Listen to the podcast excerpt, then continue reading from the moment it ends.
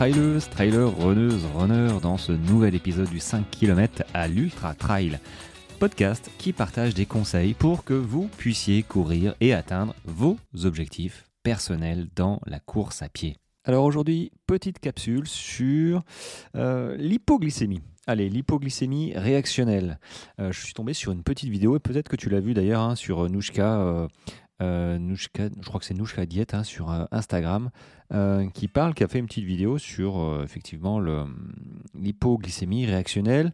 Et c'était pas tout à fait ce que à, quoi je m'attendais, parce que bon, voilà, elle est elle est, euh, elle est quoi? Nutritionniste? Je crois qu'on disait ça comme ça, hein, parce qu'entre conseiller en nutrition, nutritionniste, bref, elle est calée et euh, elle, a, elle a fait des études et elle suit, hein, elle suit les études aussi euh, pour se tenir à jour. Et donc, elle parle de l'hypoglycémie réactionnelle. moi, j'avais dans l'idée, tu vois, que prendre des gels euh, prendre des gels, en fait, effectivement, tu boostes ton organisme en, glucides rapides, hein, à index glycémique rapide, donc ça se consomme rapidement, mais du coup, tu vois, le, pic d'insuline, et après, hop, ça redescend, et c'est euh, la descente qui fait que tu as possibilité d'avoir une hypoglycémie réactionnelle. Ok. Et donc, lorsqu'on fait du sport à plus ou moins euh, haute intensité, mais il s'avère que même sur les efforts prolongés, euh, ça fonctionne. On produit de l'adrénaline. Donc du coup, on produit de euh, cette adrénaline qui vient se fixer sur le pancréas, qui est finalement l'organe responsable de la libération d'insuline. Et du coup, la production d'adrénaline qui arrive sur ce pancréas va inhiber cette libération d'insuline.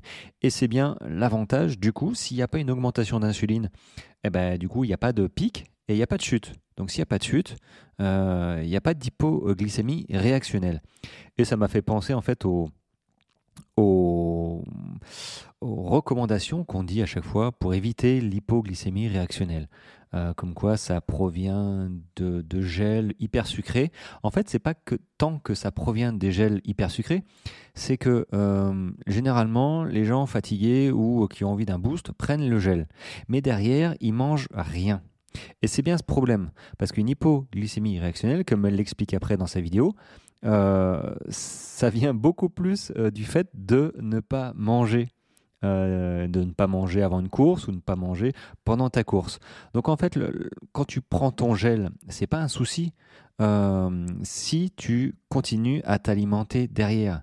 moi, je pense, après c'est un point de vue personnel, mais après, ça dépend si tu fais un 10, un 21, 42 ou un effort plus ou moins intense. Euh, quand tu pars sur des longues courses, je pense que la production d'adrénaline n'est pas non plus euh, au même euh, ou même aussi importante que sur une course plus courte qui te demande plus d'intensité dans tes efforts.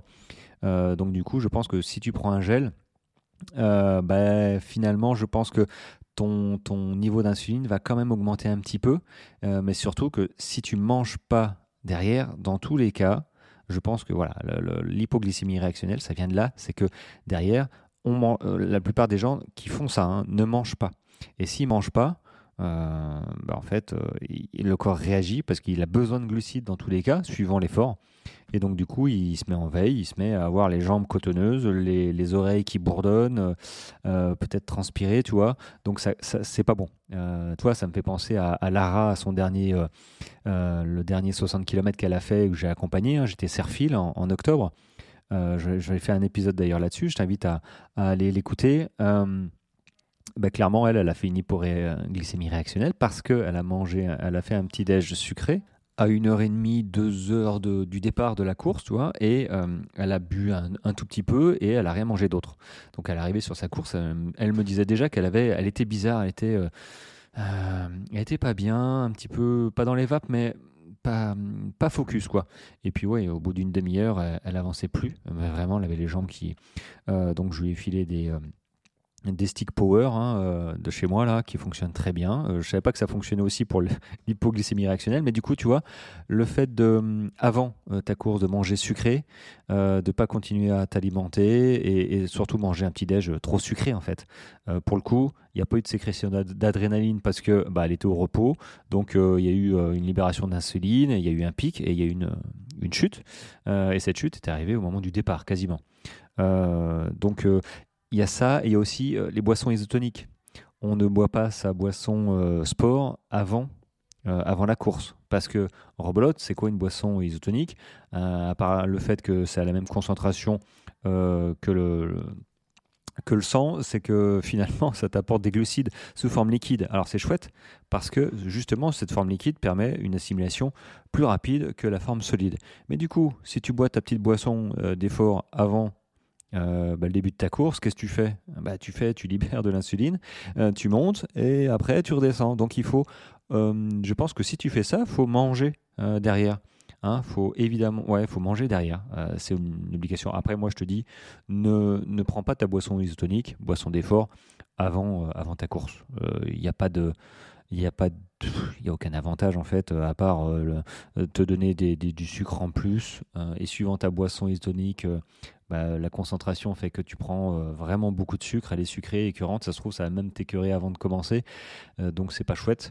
Euh, moi je t'engage à essayer la mienne, mais, mais non, boisson isotonique avant le départ, je pense que tu peux oublier. Et d'ailleurs, pour faire un petit point sur la boisson isotonique, c'est à prendre à partir d'efforts au-delà d'une heure et demie, deux heures. Voilà, en dessous une heure et demie, tu peux très bien tourner à l'eau.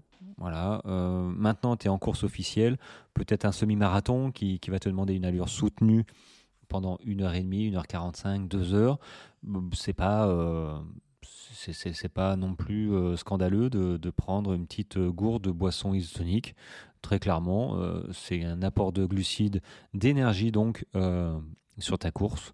Euh, clairement, euh, moi, je prendrais d'ailleurs, peut-être que je referai un semi ou un marathon, et auquel cas, j'aurai ma gourde. Peut-être un petit camelback de, de 5 litres, enfin, un petit sac de, de 2 litres ou 5 litres dans le dos euh, avec une petite poche à eau ou, juste une petite gourde, tu vois.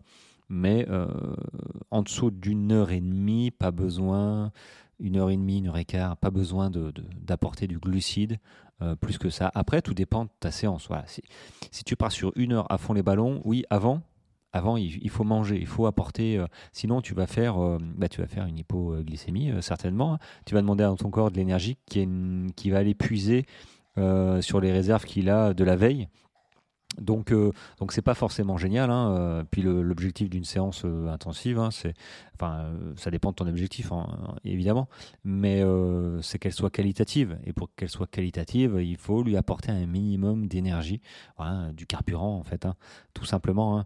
On, on, est ce qu'on consomme et de plus en plus. Donc, donc, faut faire attention à ça. Donc voilà un petit point hypoglycémie réactionnelle que je n'avais pas vu comme ça. Euh, mais effectivement, une hypoglycémie réactionnelle arrive euh, sur les courses euh, que si on ne mange pas derrière. Donc le gel, c'est vite métabolisé par l'organisme quand on fait du sport. Mais si tu prends ton gel et que derrière tu manges pas quand même, il y a un moment où ça va mal se passer. donc, donc voilà, j'ai fait un petit peu l'amalgame au début. Je pensais que c'était le gel, qui faisait monter euh, le pic, euh, qui, faisait, générait un pic d'insuline, mais grâce à l'adrénaline, euh, qui a une action sur le pancréas, bah, en fait, il n'y a pas véritablement de libération d'insuline. Mais il faut manger, s'alimenter derrière ta prise de gel. Dans tous les cas, si tu ne manges pas pendant une heure, peut-être même deux heures, euh, bah, tu vas être mal parce que ton corps va te demander euh, des comptes, il va te demander euh, de l'énergie qui va aller puiser ailleurs. donc il va fermer un petit peu bah, des fonctions, il va avoir les oreilles qui bourdonnent, les jambes un peu flageolantes parce que eh ben, le, sang, le sang, ou du moins l'énergie, va un petit peu partir ailleurs, notamment au niveau du cœur, pour alimenter tout ça. Donc bon, mange, bois correctement et tout se passera bien. Voilà, j'espère que tu as appris ce que tu avais à apprendre. Moi, je trouve que c'est un épisode qui euh, mérite d'être écouté. Donc, tu peux le partager, noter un petit commentaire, noter ce podcast. Voilà. Et, puis, écoute, moi, je te dis à demain pour une nouvelle capsule et passe une très bonne journée. Allez, à plus.